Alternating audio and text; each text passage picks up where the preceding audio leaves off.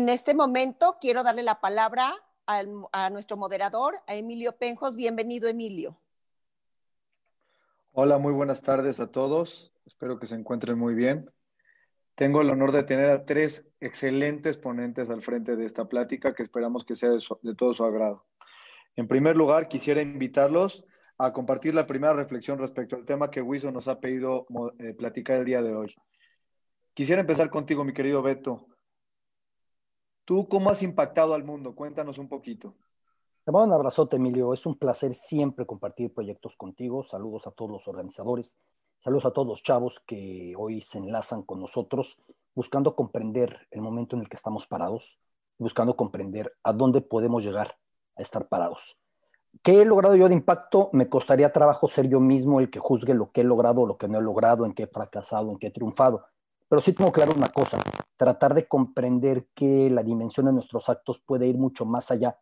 Me gusta mucho utilizar metáforas, eh, ejemplos, referencias deportivas, porque finalmente provengo del periodismo deportivo. Y tengo claro que el fútbol no se trata de meter goles y de levantar trofeos, aunque también.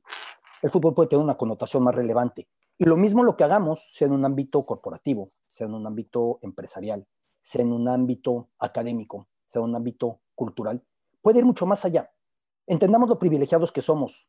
Chavos, ustedes están aquí conectados. Van a escoger en su abrumadora mayoría, y el que no, pues me da mucha pena saberlo, ¿a qué se van a dedicar? El 99.99% del mundo no escoge a qué se va a dedicar. La vida le orilla por hambre, por necesidad, por subsistencia, por salud, por inevitabilidad. En plena adolescencia tienes que hacer esto, a bajarte a la mina, a recoger las frutas, a lanzarte a la ciudad solo, desarraigado, sin conocer a nadie, porque hay que generar. Ustedes escogen qué van a hacer, lo mínimo que pueden hacer desde esa perspectiva tan privilegiada es disfrutarlo, sí, pero también buscar un beneficio común, un beneficio para todos, que no solamente sea de goles, sino que sea una trascendencia mayor. Y creo que de eso en parte irá la charla que hoy tendremos, querido Emilio. Muchas gracias, Beto. Eh, invitando también aquí a su primera exposición, David, tú eres el más joven del grupo y ya tienes alguna trascendencia importante y tienes una forma de pensar muy enfocada en cómo llevar a cabo proyectos que tengan éxito e impacto. Danos tu primera impresión, por favor. Bueno, primero que nada, le quiero agradecer a Dios por la oportunidad y a ustedes por la invitación. Sinceramente, me veo en, las cámaras y me veo reflejado como cualquiera de ustedes, ya sea Víctor, Elías, que estoy viendo aquí los nombres, y hace años, que son hace dos años, yo estaba igual que ustedes y sentía lo mismo de decir, ¿qué va a pasar cuando acabe la escuela? ¿Y qué va a pasar cuando tenga que escoger qué carrera voy a estudiar? Y lo que me di cuenta es que la vida se expande o se encoge dependiendo del coraje de cada uno. A mí lo que me tocó hacer fue darme cuenta que si quería volar como las palomas, como las águilas más bien, tenía que dejar de lado a las palomas. Y hoy vivimos en una sociedad de palomas que te invitan a estar en la flojera, en las series de Netflix. Y a mí me tocó renunciar a eso y empezar a cumplir mi sueño, que era impactar al mundo a través de una plataforma que ayude fundaciones. No fue fácil y sigue siendo difícil, pero la vida es eso, el reto constante de estar buscando tu, en tu interior quién eres y qué vas a explotar para los demás. Entonces, va a ser un honor poder compartir los secretos, hábitos y estos sentimientos tan profundos que hoy por hoy me dan la oportunidad de estar aquí compartiendo con ustedes lo que me ha tocado vivir y que esto sirva como una semilla para poder empezar a plantar una idea y un sueño en su vida de cada uno. Entonces es un honor y muy agradecido. Este panel ha roto fronteras maravillosas porque aparte de tener a tres grandes personas, dos hombres y una mujer, tenemos una mujer que aparte vive en Estados Unidos y que se ha enfrentado con el éxito de una manera distinta. Adela, ¿qué opinas del éxito y qué significa impactar al mundo? Gracias. Y es un honor estar aquí con ustedes y con los otros dos panelistas. Me encanta, me encanta, me encanta poder trabajar con Wiso. Mi mamá se involucraba mucho en Wiso cuando vivíamos en México y sé que ella, si está escuchando ahorita, es un honor que ella me oiga hablando con la plataforma de Wiso ahorita. Yo soy Adela Cojad, he hablado con Emilio en otros webinars y yo llegué al éxito en muchas maneras diferentes. porque primero fui a NYU, la universidad que era mi sueño, que nunca pensé llegar y llegué a NYU y para mí eso ya fue llegar al éxito. Y aparte de eso me empecé a involucrar en el gobierno de estudiantes, en grupos de cosas diferentes, empecé a crear yo mi propio major, empecé a estudiar yo mis propias cosas. Y yo siempre pensé que, wow, mira todo lo que ya he hecho, mira todo lo que ya he hecho. Y cada vez que yo pensé que había llegado a un nivel, algo más pude hacer. En NYU hubo mucho antisemitismo y acabé demandando a mi escuela. Cuando decidí demandar a NYU, mi caso, me dijeron, tenía el potencial de cambiar la manera en que la ley aplica a los grupos religiosos en Estados Unidos. Y fue una decisión muy difícil, pero justo antes de graduarme sí decidí poner la demanda en contra de NYU. Me gradué, que fue un gran éxito, pero seis meses después me invitó el presidente Donald Trump a hablar en el escenario con él y firmó una orden ejecutiva que incluye el judaísmo bajo las protecciones de discriminación en Estados Unidos. Y ya que había llegado a eso, que fue la última vez que hablamos en un webinar con Emilio, ya dije, ya llegué, ya cambió una ley, mira tanto que he hecho. Pero aparte de eso, apenas desde hace tres meses algo más salió. Y acabé ganando la demanda en contra de NYU. NYU oficialmente va a cambiar todos sus reglamentos para incluir el antisemitismo y ese va a ser el modelo para universidades diferentes.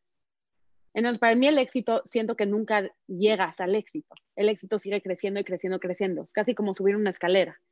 Yo estoy muy emocionada para ver cuál va a ser mi próximo paso y muy emocionada para todos los jóvenes que están escuchando, sabiendo que están, ya han llegado a cierto punto, de la, cierto punto de la escalera y siempre van a poder subir y subir y subir y subir, porque nunca se llega al éxito, el éxito sigue creciendo. Muchas gracias, Adela. Ahora, como tenemos una plática de gente eh, muy interesante porque todos son jóvenes, tenemos 300 jóvenes y queremos ser los partícipes de esta, de esta plática. Entonces vamos a poner una votación aquí al frente en la que les voy a pedir a todos que puedan contestar. Eh, tienen 30 segundos que voy a dejar para que todos opinen y voten y sobre eso analicemos los resultados. ¿Qué les parece? Estoy teniendo casi la mitad de la gente que ha votado. Va a dar 10 segunditos más.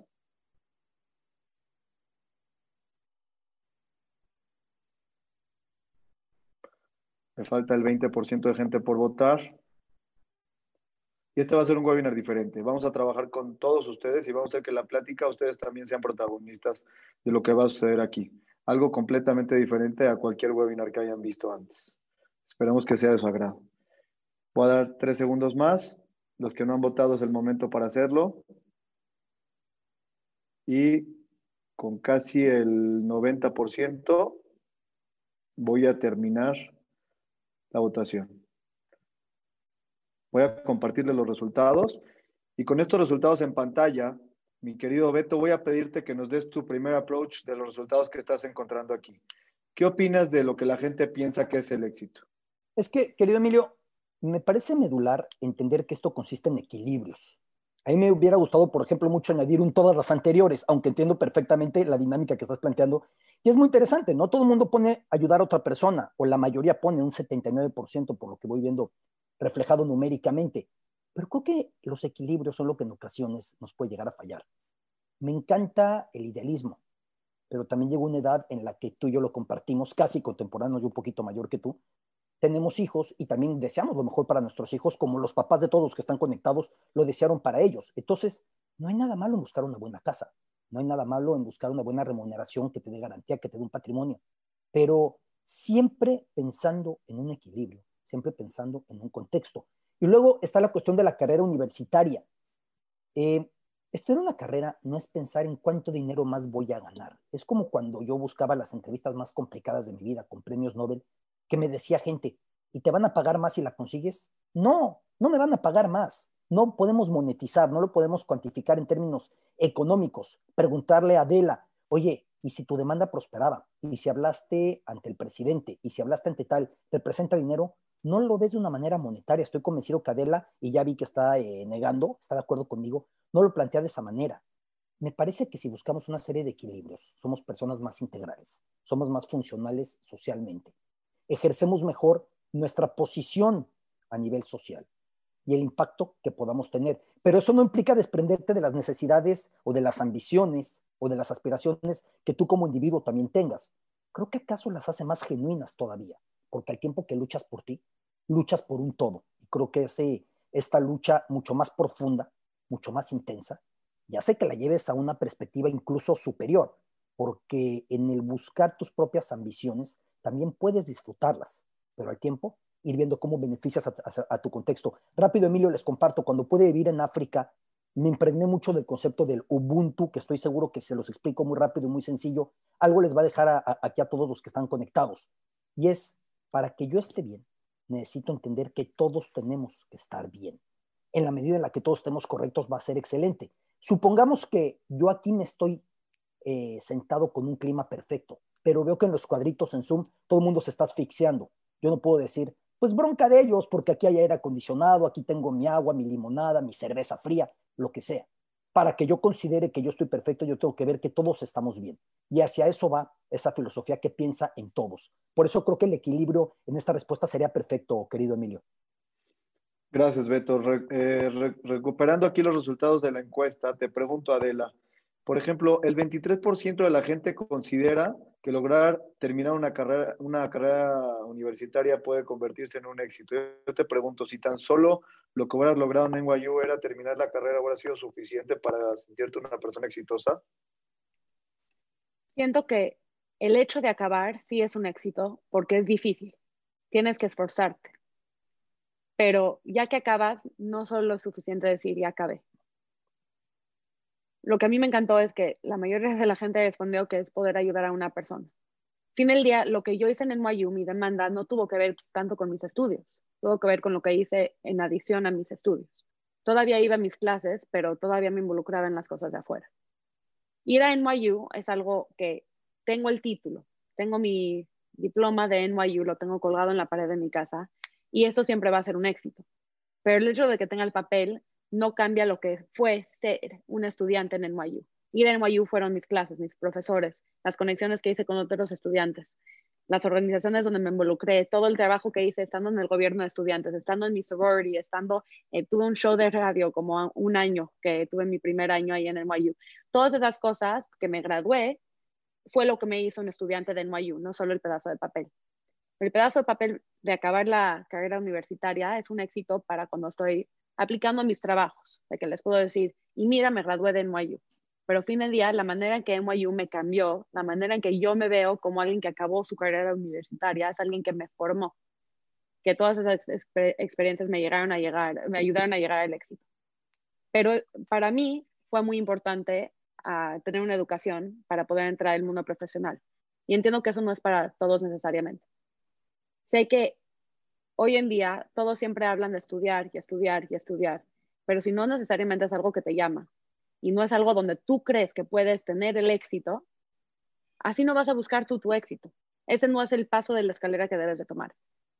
Entonces creo que la verdad el éxito es algo muy personal para cada quien. Y para mí sí, me sentí muy exitosa cuando acabé y caminando en el escenario para ver cómo el presidente de la universidad te da el diploma, y ves a todos en el escenario enfrente de ti, que no sé si con Zoom se puede hacer, sí sientes que, te, que acabaste algo, que sí llegaste a algo, que sí, todo ese pedazo de papel es lo más importante en el momento, pero no se compara con las experiencias que tuve y con, con todo lo que aprendí. Gracias, Adela.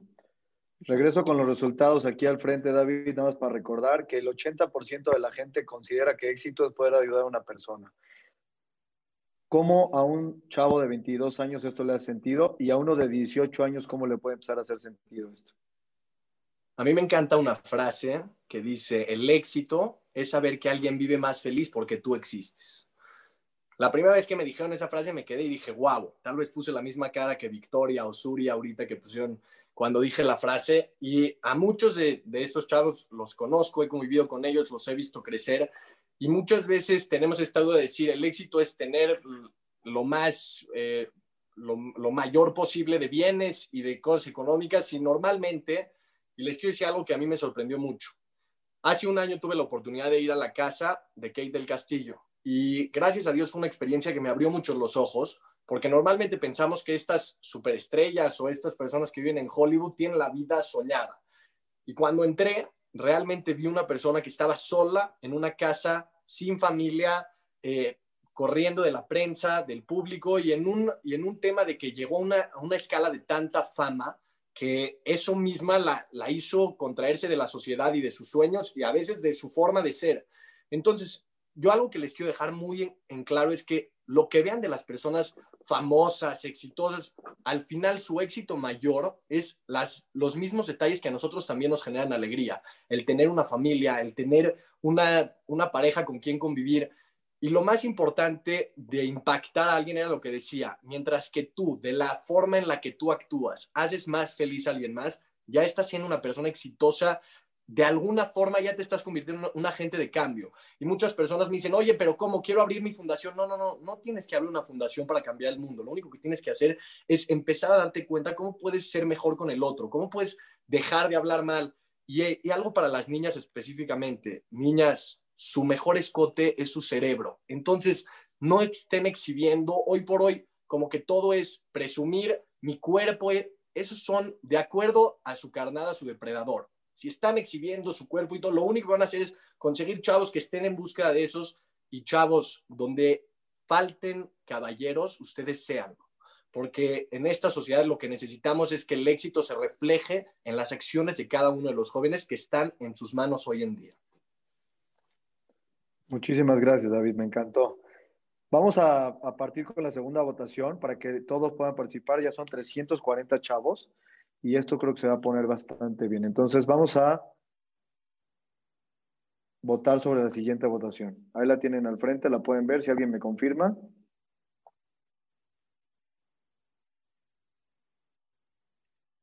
Listo.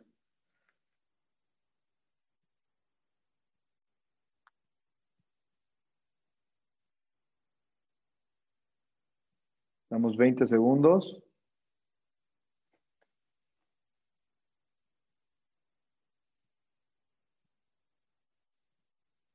Y sobre los resultados les voy a pedir a mis ponentes que tengan una intervención de un minuto sobre lo que a ustedes los prende cada mañana. Sus motivadores, por favor.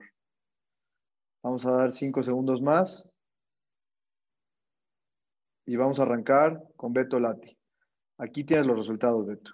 Con gusto, Emilio. Y quiero retomarle una frase que para mí es rectora de lo que yo quiero emprender vivencial y profesionalmente, y es del escritor Oscar Wilde. Él decía, he utilizado mi genio para vivir mi vida. Para escribir mis obras, solo mi talento. Sí, lo que vale la pena utilizar el genio es para vivir. Muchas veces hay gente que utiliza el genio para trabajar y solo el talento para vivir. Creo que tiene que ser a la inversa. Hay prioridades. Me, llama mucho la atención el punto de mejorarme en un punto específico. Yo estoy de acuerdo en que si te mejoras, puedes hacer del mundo un lugar mejor. Entonces, de alguna manera puede haber esta relación, pero tiene que haber diario ese desafío y esa autocrítica los judíos solemos tener la perspectiva de un Yom Kippur que nos permite juzgarnos a rajatabla, incluso con crueldad, una vez al año. Pero eso, por lo que me han explicado quienes entienden muchísimo más que un servidor de religión, que no nos exenta de hacerlo continuamente, de hacerlo a diario. Y creo que es muy relevante ese, ese ejercicio y entonces acá vemos 59%, aunque son tres puntos evidentemente muy relevantes que, que se pueden entrelazar, Emilio. Muchas gracias, Beto. Adela, Aquí tienes los resultados, pero lo que más me interesa saber es qué te motiva cada mañana. Desde que me gradué, llevo trabajando con Maccabi Task Force, que es una organización que ayuda a los campuses americanos a combatir el antisemitismo. Cuando acabé mis estudios, dije, no puedo pensar en una mejor manera, en una mejor cosa para dedicar mi tiempo que ayudar a los estudiantes que estaban en la misma posición donde estaba yo desde hace un año y medio. Entonces, para mí lo que me prende cada mañana es saber que el trabajo que yo hago está ayudando a alguien que estaba en mi posición antes. Saber que si solo hay 24 horas en el día, cada minuto que yo paso ayudando a alguien más, ayudando a alguien que era como yo, que estaba en esa posición, que aunque nada más esté contestando emails, cualquier cosa que se sienta más chico, sé que mi trabajo tiene algo importante, que lo que viene de mi trabajo sí puede cambiar la realidad de otra persona. Y por eso cada mañana me despierto emocionada para trabajar. Pero ahorita estoy en México. Llevo en México casi tres semanas. Yo vivo en Estados Unidos. Y por la pandemia no había visto a mi familia en diez meses. Ahorita que estoy aquí, cada mañana me despierto sabiendo que aunque hay una hora de diferencia, que en vez de empezar a trabajar a las 8 voy a empezar a las 7, en vez de las 9, empiezo a las 8. sé que me voy a despertar temprano de que está mi prima con sus hijos abajo, dándoles de desayunar a las siete y media de la mañana, 8 de la mañana. Y me toca verlos a ellos, sentarme con mi computadora, trabajando remotely, todo lo que estoy haciendo en Nueva York, que estaba cambiando las cosas, lo estoy haciendo de mi computadora, pero aparte de eso me toca convivir con mi familia que no había visto en mucho tiempo. Y eso es lo que me lleva aprendiendo el último mes. Gracias, Adela. David, una pregunta un poco diferente respecto a los resultados de la votación. ¿Y qué pasa si en la mañana no tengo nada que me prenda? ¿Cómo me motivo para aprenderme? Creo que muchos se van a reír de esto, pero si te puedo dar un consejo es tiende tu cama. Muchas veces, y llevo ya con varias personas que me escriben en Instagram y dicen, ¿para qué? Dice, ¿para qué? Para que tengas un propósito con el cual ganar en el día. Muchas veces pensamos que, ¿qué va a pasar en el futuro? Hay dos días en los que no puedes preocuparte, ayer y mañana, porque solo tienes el hoy. Y con esta frase te doy a entender esa respuesta que seguro ya sea Lázaro o Michelle la han escuchado, que es macro patience, micro speed. ¿Qué es eso? Es a corto plazo, en, en micro speed, ten velocidad levántate temprano, ten tus sueños, todo, pero a futuro ten paciencia. Muchas personas me dicen, oye, pero a los 25, ¿qué voy a hacer? Pero esa noche están sentados en su casa, tirados, viendo Netflix, la tercera serie que, la tercera serie que ya vio en el mes, y es como, no, tus acciones pequeñas que haces en tu día a día son el reflejo de, que vas, de lo que va a ser a largo plazo. Entonces, eso es como lo principal, ¿no? Entender que si no tienes por algo que levantarte, búscatelo porque muchas veces nos excusamos con decir, yo no tengo trabajo, no tengo que hacer nada. Todos tenemos un trabajo y una responsabilidad y eso es lo que nos tiene que encender para poder prendernos y empezar a quemar, que es lo que hoy necesitamos en la sociedad. Y nada más con esto, Emilio, antes de darte la palabra, hay que entender que nuestras ideas y sueños son semillas. Una semilla se convierte en un árbol. Un árbol es un fruto. Un fruto es un producto. Un producto es una empresa. Una empresa es un corporativo. Un corporativo es un país, un país es un continente y un continente es un mundo. ¿De dónde viene de una semilla? Así que empiecen a identificar qué semillas tienen en su cabeza y las a plantar. Gracias, David. Vamos a pasar a la tercera pregunta que todos nos pueden ayudar a contestar. ¿Listos para contestar? Y adelante. ¿Por quién te la rifarías? ¿Por un amigo? ¿Por tus papás? ¿Por un sueño personal? o por un desconocido. A mis ponentes les pido que empiecen a pensar en su respuesta. Les voy a dar un minuto a cada uno para contestar. Y díganme un poco por qué escogerían ustedes también alguna de estas opciones. Ahora voy a empezar diferente. Vamos a empezar por las damas. Le vamos a dar la palabra en primer lugar a Adela y con eso le damos un poco de tiempo a los demás para pensar. el primero en todas. Sí, sí, sí, un poco de descanso para que no te peguen tan duro. Listo, comparto resultados. Y esto es lo que tenemos. Un resultado muy interesante. ¿eh? ¿Qué les parece, Adela? Vas a ser la primera en participar. Esta pregunta se me hace muy, muy, muy difícil.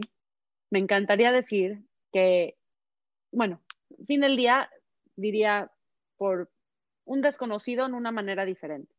No un desconocido de alguien que no sé, no, un desconocido que comparte algo conmigo porque así llegas en contacto. Y fin de día es lo que acabó pasando con mi demanda en contra de NYU. No demandé necesariamente por mí, pero porque entendía que si sí demando en la escuela puede cambiar las cosas por otros. Gente que ni siquiera ha empezado a estudiar, gente que seguía en prepa, que estaba pensando en aplicar para estudiantes en otras universidades donde nunca voy a llegar, sabiendo que mi caso puede ayudar a los demás. Pero en lo personal, si no estuviera yo hablando en un panel, diría que por mis papás porque al fin del día mis papás y más mi mamá me, me, enfocaron en lo que yo podía hacer, siempre me apoyaron, siempre me dijeron que si tenía un sueño que lo podía lograr, siempre me dijeron que yo siga yo mi propio camino y que no vean los demás. Y ellos me dieron todo mi outlook de la vida, me dieron todas las oportunidades que he tenido. Fin del día sí, ya que llegué a las oportunidades por esforzarme, pude seguir subiendo y subiendo, subiendo, pero si no fuera por el apoyo de mis papás, la verdad no creo que sería quien soy hoy nos viendo, por, viendo para atrás, o sea, si sí llega el punto de por quién me la rifaría, sería por mi mamá y por mi papá. Les daría todo. Gracias, Adela. David, te va a tocar seguir. Perdón, tal vez voy a, voy a romper un poco con, con la pregunta. Seguramente alguien como Gabriel Cohen o Jonathan Anza que están aquí viéndome entenderán que la pregunta no es por quién te la rifarías, sino por quién no te la rifarías. Creo que ya estamos en una generación que está totalmente conectada en una base de que hoy puedes hacer lo que sea por alguien más. Y hablo desde felicitar en su, cumpleaños por redes sociales o realmente ir y estar con un amigo que acaba de cortar con su novia o algo así. Entonces, principalmente te la tienes que rifar por ti, que ese no sé si estaba en las respuestas, pero muchas veces queremos ver por los demás y perdemos de vista que hay que ver por nosotros primero, porque en esas está por un amigo, por tus papás, por un sueño personal. Claramente les recomendaría, rífense por un sueño personal, porque eso es al final y a la larga lo que realmente los va a hacer despertarse cada mañana y que un sueño es realmente lo que los puede llevar a, motivar a ser mejores como personas, porque cuando tú identificas un sueño, creas ese, esa persona que tú dices, esa Sari, va a ser la Sari que va a llegar a ese sueño. Entonces, empiezas a, poner una imagen y eso es como lo más importante. Entonces, yo lo que diría es tres cosas. Número uno, pregúntense por quién no me la rifaría. Al revés, estén con la discusión de rifarse por cualquiera. Número dos, rífense por ustedes primero, porque un vino puede servirle a otras copas y está lleno. Entonces, llénense para poder darle a los demás. Y por último, vean por sus sueños. Entonces, desde mi perspectiva, creo que eso es mucha potencia para poder explotar su luz como personas.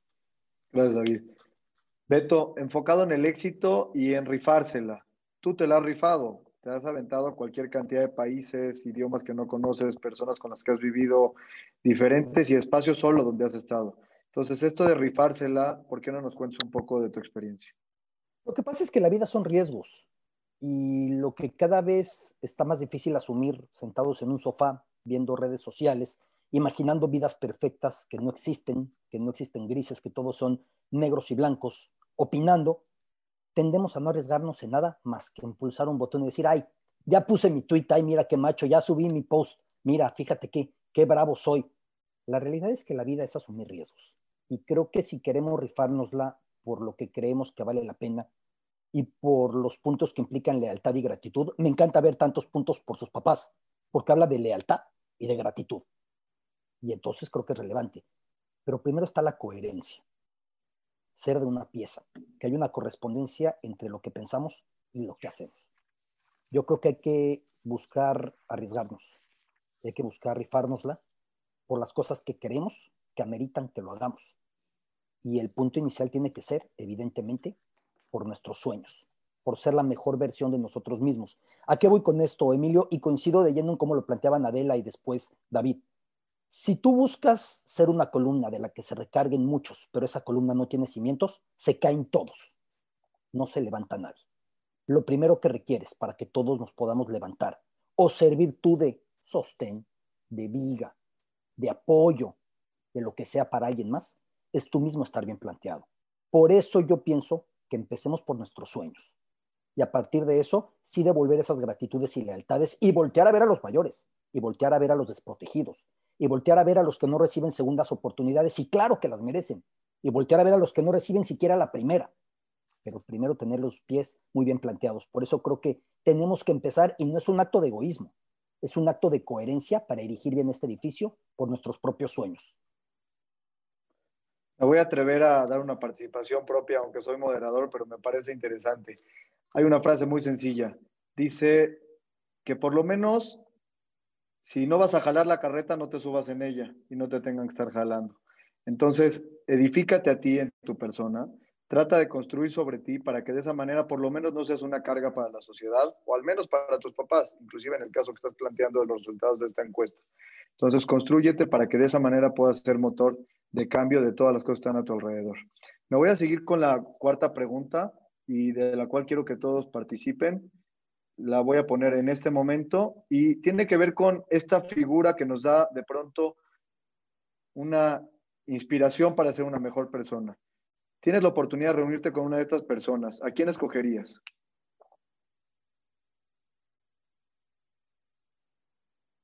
Wow. No les he compartido los resultados, pero se van a sorprender. Voy a dar 10 segunditos más. Y les voy pidiendo a mis moderadores, que voy a empezar contigo, David, en esta ocasión, que me digan ese modelo que a ustedes les ha formado el ejemplo que hoy en día de alguna manera han construido en términos de éxito. En dos segundos más comparto si alguien más va a votar y aquí está el resultado súper interesante.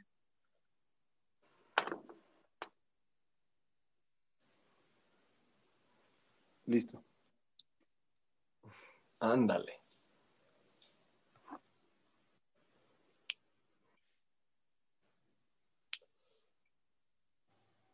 Vas, David. Ah, perfecto. No, bueno, yo creo que hay un balance perfecto y te quiero ser sincero. Hace cuatro años, mi sueño, sueño como chavo, era conocer a Juan Pazurita. Muchos de ustedes seguramente dirían lo mismo a su edad y quiero regresar al mismo punto. Realmente llegó un momento donde tuve la oportunidad de conocerlo y lo único que vi es que el reflejo de su éxito y todo estaba en las mismas cosas sencillas que todos podemos tener. La familia, buenas amistades, ser confiable, pero lo que dijo Beto creo que es todo, todo de esta plática, ser de una sola pieza.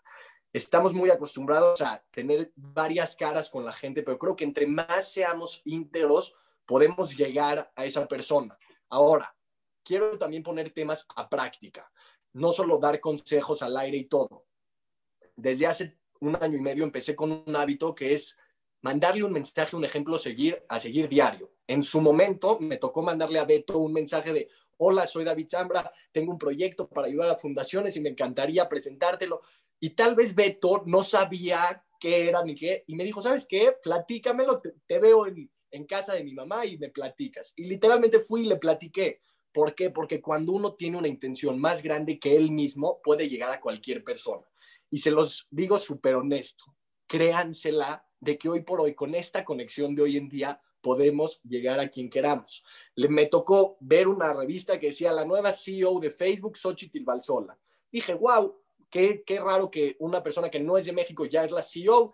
Busqué sus correos, le mandé un correo todo y literalmente tres meses después estaba en la oficina de la CEO de Facebook. Y no lo digo en un tema de ego, decir fui a la oficina. No, no, no, no. Lo digo en un tema de que, chavos, no no tenga límites mentales de conocer a Jeff Bezos en su momento, pero no tenga límites mentales de que ustedes pueden ser el siguiente Jeff Bezos. Entonces, 100% creo que la persona a la que aspiren a conocer, que sea un reflejo de ustedes mismos. Y si ven que es una persona de una sola pieza, persíganla porque eso van a aspirar y van a llegar muy lejos con, con esa realidad. Gracias, David. Adela, yo personalmente sí hubiera tenido la ambición de querer conocer a Donald Trump y tú tuviste un encuentro bastante interesante. Pero aquí tenemos tres resultados muy interesantes. Líder empresarial, líder intelectual y un premio Nobel de la Paz. ¿Qué te hace ver a ti este resultado? Cuéntanos. A mí lo más interesante es ver que se dividieron casi, casi igual entre los tres. Y creo que eso es algo muy importante y algo muy sano en la comunidad, ver cómo cada se está dividiendo de una manera en que cada quien tiene su propio interés, que cada quien está buscando algo diferente. Eso, eso es lo que hace que se mueva el mundo. Si todos hacemos la misma cosa, el mundo se queda igual. Entonces, es lo que, viendo los resultados, me, me llenó de alegría. Y para mí, en lo personal, la historia de Malala es algo que la veo y si pudiera conocer a alguien, sí la conocería a ella. Porque la mayoría de la gente la conoce por que fue la víctima de un ataque terrorista en Pakistán y que subió y que empezó a hablar públicamente y que se volvió una activista que habla mucho de la ocupación en Pakistán, habla mucho de ser mujer en el Medio Oriente, pero lo que mucha gente no sabe es que hasta antes de eso, antes de los ataques terroristas, ella ya estaba escribiendo blogs, hablando de su experiencia. Ella ya la estaban entrevistando de lo que era ser mujer ella no es alguien que por la oportunidad de donde ella estaba y lo que le pasó, que se volvió alguien importante, es alguien que siempre tenía el fuego adentro de ella, que ya era alguien que estaba subiendo y por lo, lo que le pasó muy desafortunadamente, llegó al nivel internacional que los demás empezaron a ver. Pero fue alguien que siempre tuvo el fuego desde el principio, desde chiquita. Y por eso yo viéndola a ella sí la veo como una inspiración. Pero la verdad, para todos los que escogieron Jeff Bezos, Albert Einstein, síganle. Síganle porque qué increíble tener una comunidad que aquí entre 300 niños hay gente para que intelectualmente, empresarios, social justice activists. Eso la verdad me, me llenó de alegría verlo. Gracias, Adela. Mi querido Beto, tener la oportunidad de reunirte con personalidades para ti ha sido pan de todos los días. Creo que de eso vives, ¿no? Eh, te buscas la entrevista y tienes esos encuentros con personalidades interesantísimas. ¿Cómo es esta vida o qué opinas de este resultado? Y que además eh, es curioso que menciones a Malala porque tuve el privilegio de tener con ella no solo una buena entrevista, sino una larga charla con ella y con su papá, porque el papá también ha sido medular en este camino, tener la valentía de decir, mi hija va a estudiar, no van a sacar a mi hija de las aulas, mi hija no es menos que mis hijos, mi hija no tiene menos ambiciones que mis hijos, e ir contra un aparato que es peligroso hacerlo, que amenazaba su vida, que amenazaba la de su hija, no pudieron regresar a su país, tuvieron que hacer una nueva vida. Em, y de todos los entrevistados que yo he hecho, creo que de la que más le platico a mis hijos, en especial a mi hija, que es la mayor, es de Malala. Agrado que mi hija a sus siete años le tiene admiración total. ¿Pero por qué le repito tanto la historia de Malala? Por dos razones. Una, para que entienda lo privilegiada que es de poder ir a la escuela, lo que para nosotros en este círculo es rutina, es incluso flojera, es ojalá ya sean vacaciones, es menos mal que tuvimos puente, para que entienda ese privilegio. Pero segundo, para que le quede claro que no hay diferencia varón, femenino, que no hay alas que te pueda cortar cierto género, pero en absoluto, que es posible ser todo lo que quiera ser, evidentemente. Por eso para mí es tan importante compartírsela. Aunque yo de esta respuesta, quizá influenciado porque ya he tenido el privilegio de conocer a Malala, yo diría Jeff Bezos, porque hoy el poder que tiene Bezos de impactar culturalmente al mundo es único. No existe una persona con mayor poder de hacerlo que él porque hoy en todo confín del planeta estamos recibiendo sus contenidos audiovisuales a través de la plataforma Prime, pero también sus contenidos de todo tipo y sus servicios de todo tipo. Todos somos ya parte de la red de besos, nos guste o no nos guste. En algún momento el mundo encontraba la globalización en una hamburguesa, que era igual en cualquier confín. Luego lo encontró en el balón de fútbol, que lo sigue siendo. Luego lo encontró en un café que de alguna manera en la cadena te lo sirven igual si te encuentras en África o en Asia o en América. Hoy creo que lo que más se encuentra el mundo en esta globalización, guste o no guste, es Jeff Bezos con sus plataformas de Amazon.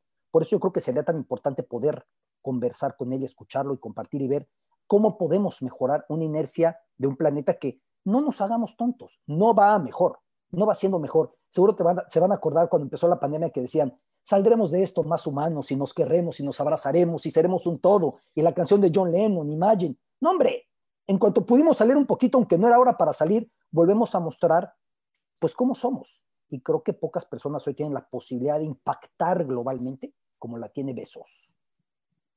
Gracias, Beto. En esta última intervención no tengo pregunta y quiero enfocarme en, el corazón y la esencia de esta plática de alguna manera. Nosotros todos somos judíos y el público, todos los chavos, tenemos esta sensación de expresar de alguna manera nuestra identidad. Y quiero empezar primero contigo, David.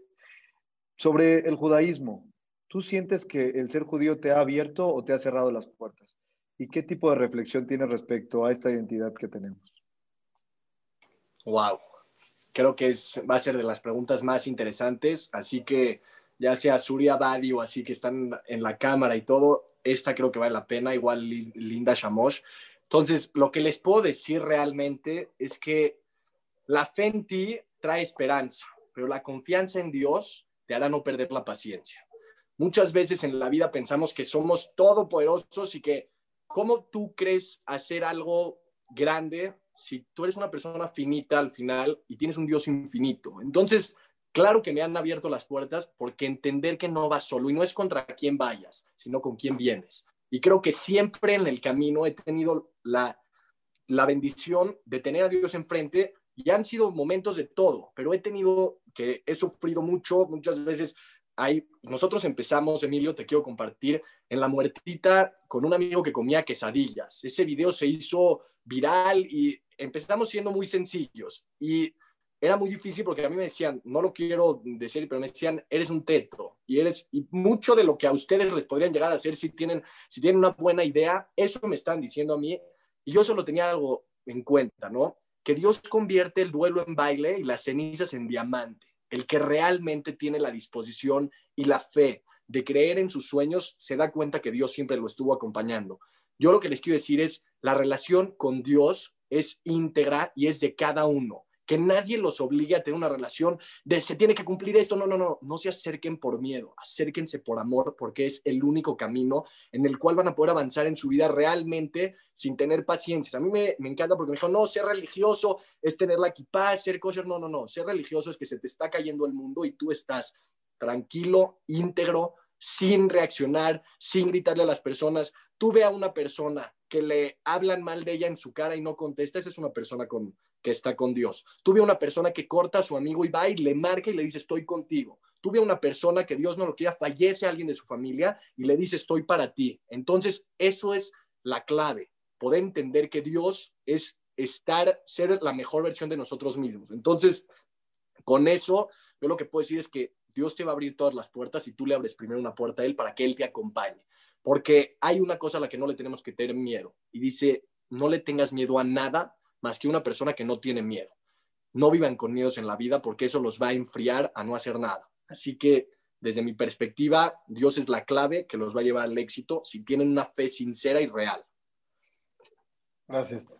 Adela, estamos en el foro de Huizo, así es que la voz de la mujer es fundamental. Una mujer judía tiene que hablar respecto a su identidad y te ha tocado confrontarte en el aspecto más agresivo y más positivo posible de ser judío. ¿Qué piensas de eso? Mira, la verdad yo empecé como muchos aquí.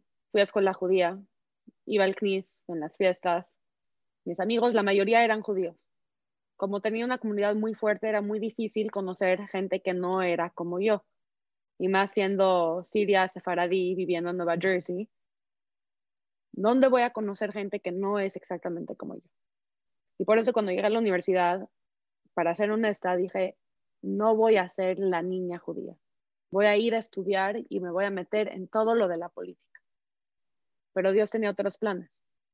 Porque fin del día de todas las identidades que tengo, de ser judía, de ser mexicana, de ser mujer, de ser siria, libanesa y sefaradí, lo que siempre lo atacaban no era ser mujer, no era ser mexicana. Siempre me sentí muy cómoda en Nueva York, en NYU, con mis identidades, fuera con el judaísmo, porque era lo único que constantemente me lo atacaban, tanto mis profesores como mis amigos. Entre el gobierno de estudiantes, las resoluciones que los mismos profesores decían que querían hacerle el boicot en contra de Israel. Entrar a una clase siendo judía sabiendo que tu mismo profesor quiere boicotear a tu país o un lugar donde tú te identificas aunque no era mi gol representar a la comunidad judía entrando a la universidad, mi gol era hacer un cambio, mi gol era representar a la gente que lo atacan, mi gol era hablar por el que no puede y más por las mujeres. o sea, todas las cosas que yo era, obviamente tenía que hablar cuando atacaron la identidad judía. Y obviamente me volví la representante de la comunidad judía porque necesitaban a alguien que hable por ellos. Y yo ya estaba posicionada en el gobierno de estudiantes, no porque quería representar a la comunidad judía, pero porque quería representar a otras comunidades. Y se volvió mi vida. ¿Cómo el ser judía me impactó? Que si me abrió puertas, me cerró puertas. Diría que me abrió todas las puertas en que en eso basé mis estudios y mi vida profesional ahorita. Pero al mismo tiempo, no es que el judaísmo se volvió mi vida. Yo sigo haciendo todo lo que quería hacer cuando entré a la universidad el judaísmo fue la manera en que pude llegar. ¿Por qué? Porque fue lo que fue atacado. Y creo que si hubiera llegado a un campus donde ser judía no le importaba a nadie, ya X, A y esa de la judía, me hubiera metido a hacer cosas muy parecidas, pero por otros grupos. Pero los valores judíos son justo lo que me guiaron a hablar en contra del antisemitismo, igual que en contra del racismo, igual que pararme en mi universidad y ser la que va a poner una demanda justo antes de graduarme. Eso lo aprendí del judaísmo. Porque el judaísmo te enseña que siempre estés presente, que todo el mundo alrededor de ti, que el judaísmo está para cambiar las cosas.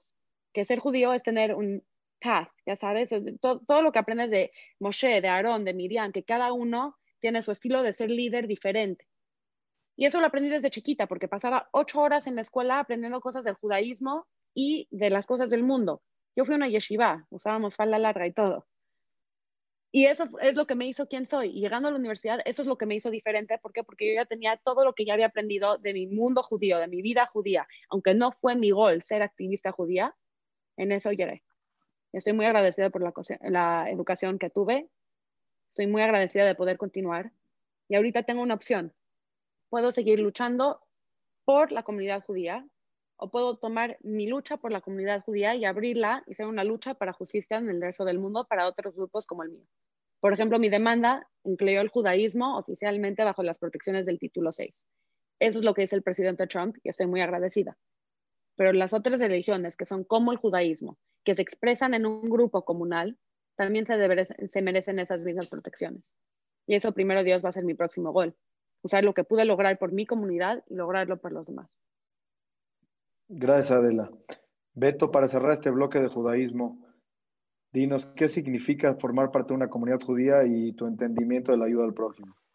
Eh, es que sobre todo hay que entender que en ocasiones queremos atribuirnos todos los méritos por nosotros solos. Y creo que si yo he podido presumir algo a lo largo de mi trayectoria buena, mala, regular, ha sido la capacidad de adaptación a muchos contextos. Y creo que esa capacidad de adaptación la tenemos en los genes, los judíos, porque no nos quedó de otra. Porque tuvimos que movernos constantemente, porque tuvimos que irnos adaptando sobre la marcha, aún sin saber cuánto tiempo estaríamos y si era una escala, o si era una parte del trayecto, o si era un lugar definitivo para establecernos. Así tuvo que ser nuestra historia y creo que estamos genéticamente o casi genéticamente o culturalmente, como le quieran llamar, en un inconsciente colectivo, impregnados de eso. Y de eso me vi beneficiado.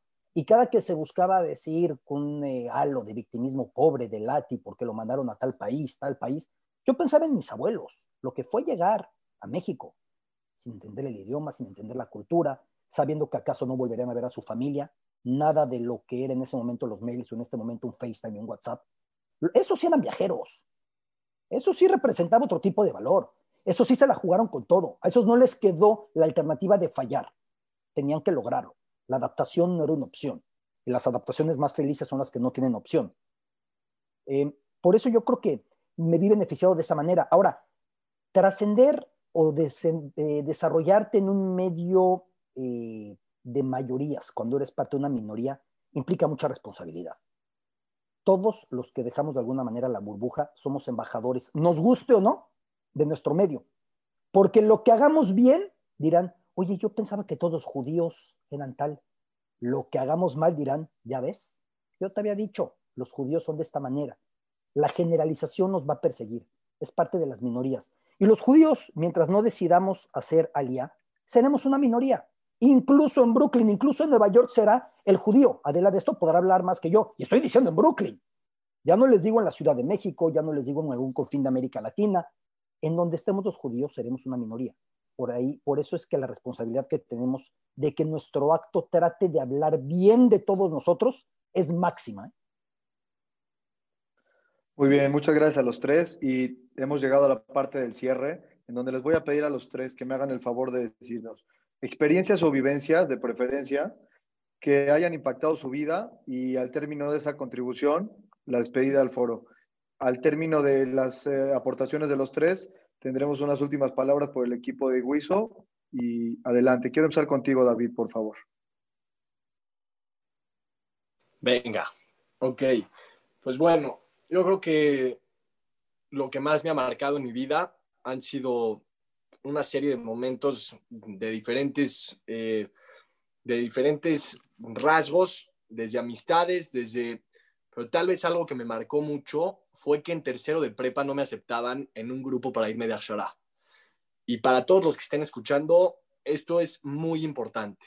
Tal vez tú que estás escuchando esto eres el que eres el jefe del grupo o el líder y el que no está aceptando que otro entre, puede ser que tú seas el que no lo acepten a, los, a las personas que no aceptan a los demás están en una mentalidad muy, muy pobre, porque realmente el que no ve, por, y ustedes ahorita contestaron y ayudar al otro, sí, ayudar al otro es estar en tercero de prepa y meter a alguien al grupo de la Shara. Yo sufrí mucho, me cambié de escuela y fue algo que realmente me marcó porque muchas veces pensamos que la gente, cuando la rechazamos así, se van a quedar. Y hoy por hoy, gente que no me aceptaba, hoy me pide favores de que le presente a este y que le presente a otro, porque a los que rechazan son los que van directito al éxito. Tengan cuidado, como les dije, de la gente que no tenga miedo. A mí a esa edad perdí el miedo, porque ya no me aceptaban, ya, entonces salí y volé. Gracias a Dios me aceptaron al final, entré a un grupo de 18 personas, pero en su edad sí les quiero decir que tengan cuidado con los sentimientos de los demás. Están a casi siete meses de acabar toda la escuela y muchas veces dicen, no, es que la Akshara es el final de la escuela, no, no, es el principio de la universidad y de la vida. No crean que porque ahorita tienen el mejor grupo, ya, ya son los cools y los exitosos. Tengo amigos que eran los jefes del grupo y ahorita se están buscando trabajo y buscar, porque la vida da vueltas. Así que tengan cuidado de corazón y es de todo lo que, lo que podemos hablar, lo que les quiero dejar, y es lo que dijo Beto, es sean personas de una pieza. Como dijo Adela, dijo, rompan sus límites y ella estuvo con Trump. ¿A quién conocen de la comunidad con Trump? ¿Pero por qué? Porque tenía una disposición y porque supo ver por alguien más. Entonces, lo que les quiero decir a ustedes es, vean por los demás. Déjense de falsedades, déjense de likes, de quién me compartió, me dio follow, ya likeó mi foto eso es basura, eso es mentira. Vean lo real, vean el interior de las personas y tengan a Dios en sus vidas. No es voy y rezo para Dios y me salgo del templo y ya soy una basura de persona. No, no, no, no, no. Sean el la misma persona adentro del templo y fuera del templo, en la cadena de Teilim o sin la cadena, lo que sea, pero sean ustedes. Y realmente, si están en la posibilidad de meter a alguien que no tiene grupo de Ashara, ahorita hablen entre ustedes bajen su ego y su poder de decir, estamos sacando a alguien porque a la larga no les va a servir. Hay dos carreras, la de los 100, la de los 100 metros y los 42 kilómetros. ¿De cuál quieres ser tú? ¿De los 100 metros ganar, dejar a uno fuera que te odie y que cuando crezca te destruya o meterlo y ser líder? No sean jefes. El jefe es el que dice, no, yo no lo meto. El líder es el que ve por el otro. Entonces, sean líderes, llenen de luz, aunque no se lleven con el otro de, de la escuela, sonríanle y sonríale por Zoom, no importa cómo, pero estén presentes para los demás, porque eso va a hacer que juntos estemos muy cerca de estar muy lejos. Muchas gracias. Gracias, David. Adela, te invito al cierre con experiencias o vivencias que te han marcado y han impactado tu vida y la de los demás. Gracias. Se les voy a hacer un poco corto porque sé que no queda mucho tiempo pero de todas las experiencias, puedo hablar de Trump, de los miembros del Congreso, de los senadores con quien he llegado a conocer, de los mentors que tuve, que me llevaron, que me, llegando a Washington, D.C., que no estuve sola ni un segundo porque todos me estaban llevando a conocer, me querían, pero ¿qué me marcó? ¿Qué me marcó? Segundo de secundaria. Porque yo la verdad nunca fui buena en la escuela al principio. No me esforzaba, tenía promedio de como siete, ocho a veces primera y secundaria, la verdad, no me interesaba mucho ser académica. Y cuando mis papás estaban divorciando, yo que era chiquita, como que me empezó a valer hasta más. Me importaban mis amigos, me importaba pasarla bien, no hacía nada, hasta que una maestra me sentó y me dijo, no sé qué está pasando, pero al fin del día no estás haciendo tus tareas. No estás haciendo tus tareas, no estás estudiando nada. Y dijo que habló con mis otros profesores, con mis otros maestros en la escuela y dijo que con que haga el trabajo de mis clases, me puedo saltar una clase y hacer esa tarea que no hice. Me dijo que no vale la pena llegar a una clase donde no estoy preparada, que puedo sentarme a hacer la tarea para esa clase y perderme esa misma clase para poder llegar y ya prepararme para el próximo día. Y eso lo hicimos como una semana, dos semanas. Y me di cuenta que puedo lograr las cosas. Ella me metió sin que sepa a ser presidenta de la secundaria. Le dije, ¿cómo? ¿Me vas a meter a mí? Yo, yo no era ni, ni popular, ni inteligente, ni la cheerleader. Yo era, no sé, Adela, tenía mi grupito X y normal. Y dije, ¿y por qué me voy a meter yo a ser la presidenta de la secundaria? Y aparte ni me importaba. Dije, ¿qué importa ser la presidenta de la secundaria? Pero gané. Ya estando en la carrera para ser la presidenta de la secundaria de eighth grade, que no tiene nada que ver con nada, como que me metí mucho y dije, sí quiero esto y lo logré. Y para el tiempo que entré a prepa, ya entendía que si me esforzaba podía ser muy inteligente y si me esforzaba podía ser líder. Y eso es lo que cambió la manera en que yo veía todo mi tiempo en la escuela. Y entrando a prepa estuve en todos los grupos, estuve en College Bowl, en Bowl, en Model UN, estaba en el equipo de debate, gané premios en el equipo de debate, me metí obviamente al gobierno de estudiantes de mi prepa, tomé todas las clases a nivel universitario que ofrecía mi, mi escuela, era la única niña, la única mujer en AP Calculus. Me tocó tomar cálculo con todos los niños que decidieron tomarlo, pero la única mujer. Y apliqué en NYU y entré. Entonces, todo eso, ¿por qué? Porque una maestra me pudo enseñar que yo lo puedo hacer.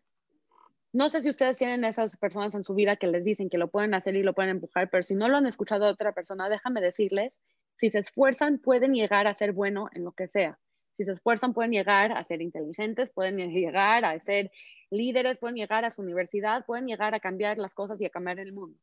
Y tengo mucha suerte que tuve esa maestra que me lo dijo en ese momento y que era tan chica para recibir el mensaje, para poder entrar a prepa, empezar la próxima etapa de mi vida, ya con este outlook de que puedo yo cambiar las cosas. ese es mi último thought para este panel. Muchas gracias. Gracias, gracias Adela. Beto, te toca el cierre de la plática. Sobre todo, tratar de dejar muy claro que esta generación, la que viene sobre todo ya pujando desde preparatoria, dispone de las máximas comodidades posibles para desarrollarse. La piscina en la que van a nadar es más grande que nunca. El que tenga talento para un rubro podrá destacar en ese rubro a nivel mundial. Cuando yo era chavo en la universidad nos hablaban de la globalización y de Marshall McLuhan. Tengo 42 años, ¿eh? no tengo 80, pero aquello no era globalización. Esto sí lo es. ¿Cuál es el problema de que la piscina se haya hecho más grande? Es que caben más tiburones. Es que hace falta de verdad ser el mejor porque así como un muchacho de México y otro de Francia y otro de Nigeria y otro de Tailandia ven ese espacio para desarrollarse, entonces estos mismos compiten, porque la audiencia es más grande en todo sentido. Yo tuve la posibilidad de empezar en esto a los 17 años, que entré a Televisa, todavía ni se llamaba Televisa Deportes, y hoy ya ni se llama Televisa Deportes, ya le cambiaron el nombre otra vez. Pero entré a los 17 años, a la edad que tienen muchos de los que nos están viendo en estos momentos. Yo pensaba en ese momento que ya iba tarde. Yo pensaba en ese momento que se me estaba yendo el tren. Y si algo yo puedo hacer hoy desde esta edad, más allá de buscar mejorar, buscar crecer, seguir estudiando, seguir metido en los idiomas, seguir metido en las lecturas, ser muy autocrítico con los contenidos que publico escritamente, radiofónicamente, televisivamente, es agradecer al de 17 años que fue el que se la jugó. Permítanse que cuando lleguen a mi edad a los 42, o más grandes a los 50, a los 60, vean al chavo que son ahorita y le digan, gracias, mis respetos, porque tú te aventaste, yo pude llegar. No se permitan llegar a esa edad y decir, viendo hacia atrás con nostalgia, carajo, es que no me atreví, es que no dije, es que pensé que no podía. No piensen que no pueden, a lo mejor no van a poder, pero constátenlo, demuéstrense, porque como decía Gretzky, el jugador de hockey, los mil tiros que no intentas seguro no entran. Inténtenlos y van a ver qué es lo que pasa. Permitan que al paso del tiempo tengan gratitud y admiración hacia el que son ahora. Se los digo a esta edad, porque en 10 años a lo mejor se empieza a hacer tarde de alguna manera. Nunca tarde del todo, pero cada año va pesando. Es un placer estar con ustedes. Muchas gracias a los tres ponentes. Ha sido una plática extraordinaria y definitivamente, mi Beto, la vida se vive para adelante y se entiende para atrás. Eh, sin más que hablar, quiero dar la palabra a Mary Alfie, que nos ha hecho favor de coordinar este evento junto con Elisa, Aurora, darles la palabra para el cierre de este foro. Si más el favor, Mary. Y perdón, nada más, Emilio, lo único que quiero es agradecerte a ti por tu increíble forma. Eres un mago de, las ponencias. Yo creo que Zoom no estaba hecho hasta que naciste tú, pero de verdad eres muy magnífico. Y agradecerle al, a, la WISO por la invitación, en especial a mi tía Elisa. Yo de la WISO soy parte desde chiquito y le agradezco mucho. Y Emilio, eres un crack. Gracias, muchachos. Adelante, Mary. Bueno, pues la verdad es que sí fue, muchas gracias a todos eh, por esta mañana tan especial, por su participación, para que todo esto sea posible.